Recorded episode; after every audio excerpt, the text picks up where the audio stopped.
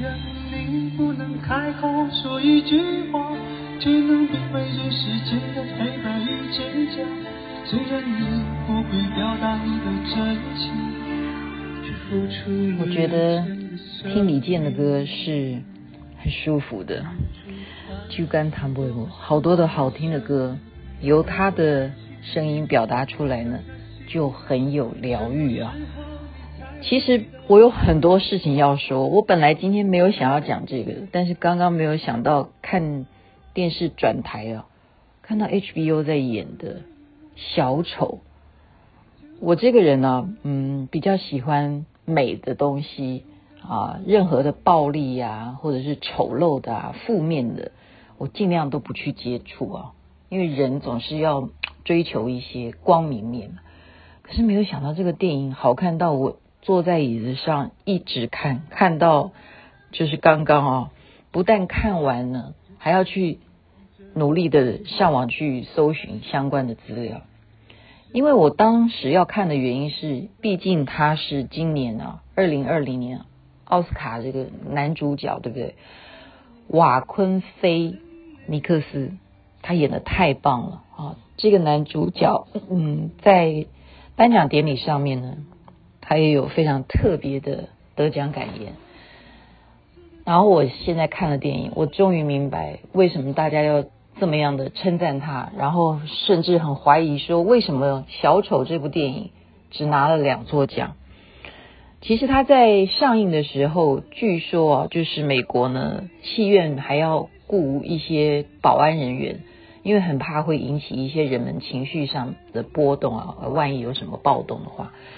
现在冥冥中看起来哦，那是七八个月前的事情嘛啊！这个奥斯卡得奖，它是去年上映的，里头很多很多这种啊嘲笑啦，这种分别心啊，好跟其实今年的一些状态还真的是有点雷同啊。小丑小丑，记得我们中国的这首流行歌曲吧？事实上，小丑是反面很悲伤的。舞台上带给大家是欢乐的，内心里头、背地里头是在掉眼泪的。好，所以他为什么要把他的嘴巴画的呃很啊笑到啊？这个他的电影里头就是 Don't forget smile，Don't forget smile，但是他后来改成 Don't smile 啊，因为他受不了了。他小时候所受到的虐待呢，让他有一种心理疾病啊，就是这部电影的故事啊，他的疾病是什么？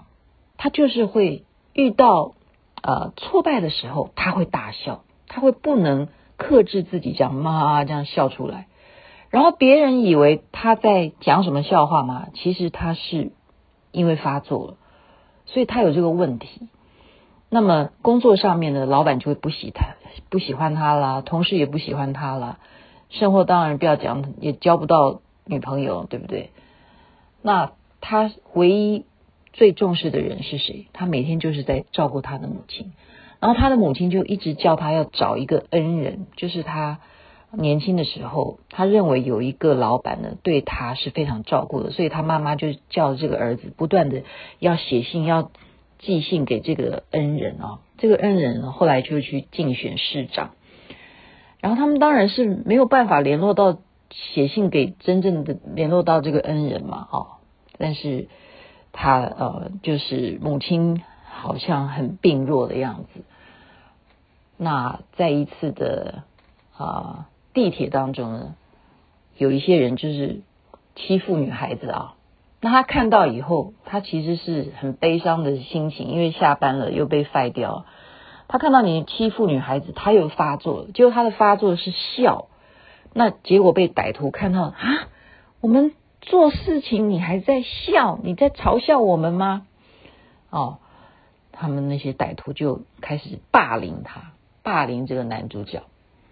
他在被霸凌到极端的情况之下呢，啊，等于是有三个吧，三个男的在地铁啊，就是铁，就是这个所谓的这个。呃，叫什么火车吗？它其实这是虚拟的啦，应该不是真正有那个城市啊，就是反正就是嗯车里头捷运里头啦，就这样打起来。那他受不了了，他就拿起枪啊，因为他本来就带枪，就枪杀了，而且是绝杀哦，就是杀了一个再杀一个。因为我现在懂了，为什么美国在放映这个电影的时候，他们是必须要啊稍微观察一下周围的人，要顾保安的，因为他这种示范呢、我们常常说媒体不要带坏观众。对不对？我今天其实都蛮讶异的，HBO 竟然可以这样子完整的播映这一部电影啊，如此的血腥。可是你又不得不看下去，为什么呢？因为确实我们这个社会，我们这个世界，很多很多的国家，这样子的人口真的是不少，而且原来它发生的事件是这么样的小，对不对？就是我有病，然后你们不认为我有病。我就是会笑，你们以为我在笑，其实我在哭。然后你们怎么可以去欺负别人？我在抗议你，然后你觉得我又在笑，那我受不了，我还被你打，那我最后能做什么？我就是疯了。所以他就是演变从一个被嘲笑的这个小丑，当然他还有这种社会阶级的问题，对不对？他演变到最后他疯了，变成一个杀人魔。那整个这个电影啊，他的这种。呃，导演的这个心哦，我觉得是跟这个变形的这个小丑呢是结合到这个，我叫合一啊。那这个男主角呢，我也真的是好好的去了解他，他为什么可以永远把这些负面的角色演得这么好？所以人生呢，还是要去了解一个人，可以看出他的背景，原来他从小啊不是真正的美国人。啊，他而且家里头信仰的宗教，在当时呢，当地人认为那是邪教。然后他移民到美国去啊，生活啦，家人啊，跟着哥哥啊，就去好莱坞去拍片啊什么的。然后也遇到了挫折，他哥哥也身亡啊，可能跟这个吸毒有关系什么。然后没想到媒体呢，就把他当时哥哥的这个去世呢，大肆的去宣传啊，他怎么报警啊什么的，所以造成这个。瓦昆菲尼克斯的他人格上面吧，也许吧啊，就是有很多不愉快的经历。他从小到现在，然后他可以这样诠释小丑这个角色，使我想起来啊，我其实这段时间也不是没有看这方面的心理书籍。我们人呢，遇到了忧郁，遇到了挫折，其实常常可以讲的话啊，就。找朋友叙述，如果不能讲的话，就变成是闷在自己心里头的那个伤痛啊。那这个伤痛其实它会有一些过程的，比方说一开始是否认，好，这种事怎么会发生在我身上？你会觉得说不会的，不会的，我不会有这个问题的。那再来是什么？是愤怒，就是会常常发脾气，会对自己发脾气，或对别人发脾气，别人都不知道你到底怎么回事啊。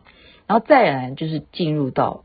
忧郁的阶段啊，郁闷这样子的过程，有些人要过很久很久，一直到最后叫做接受那个阶段，才可能呐啊，接受我有这个状态的时候，可能他会慢慢开始痊愈。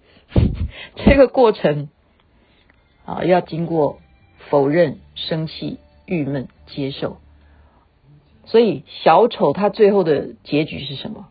我觉得他的导演是希望能够唤醒所有这些被歧视的人啊，被嘲笑的这些呃社会上这些低阶的人，给他们一种力量。他竟然让小丑他杀了这么多人之后，还被那些啊、就是同样受到这种不公平待遇的人呢，他们歌颂他，就挺他，即使他被关到精神病院了，他还是在笑。那这个寓意有蛮多的层面，我认为在这边呢，不是要歌颂说啊这种暴力，当然不可以表扬啊，啊我们遇到问题还是要找方法，所以我觉得能够在广播里头扯些什么呢？不能扯什么，我们还是好好的来回到以前讲到的很流行的非暴力沟通，也就是先观察事实，包括自己观察自己，第二个就是。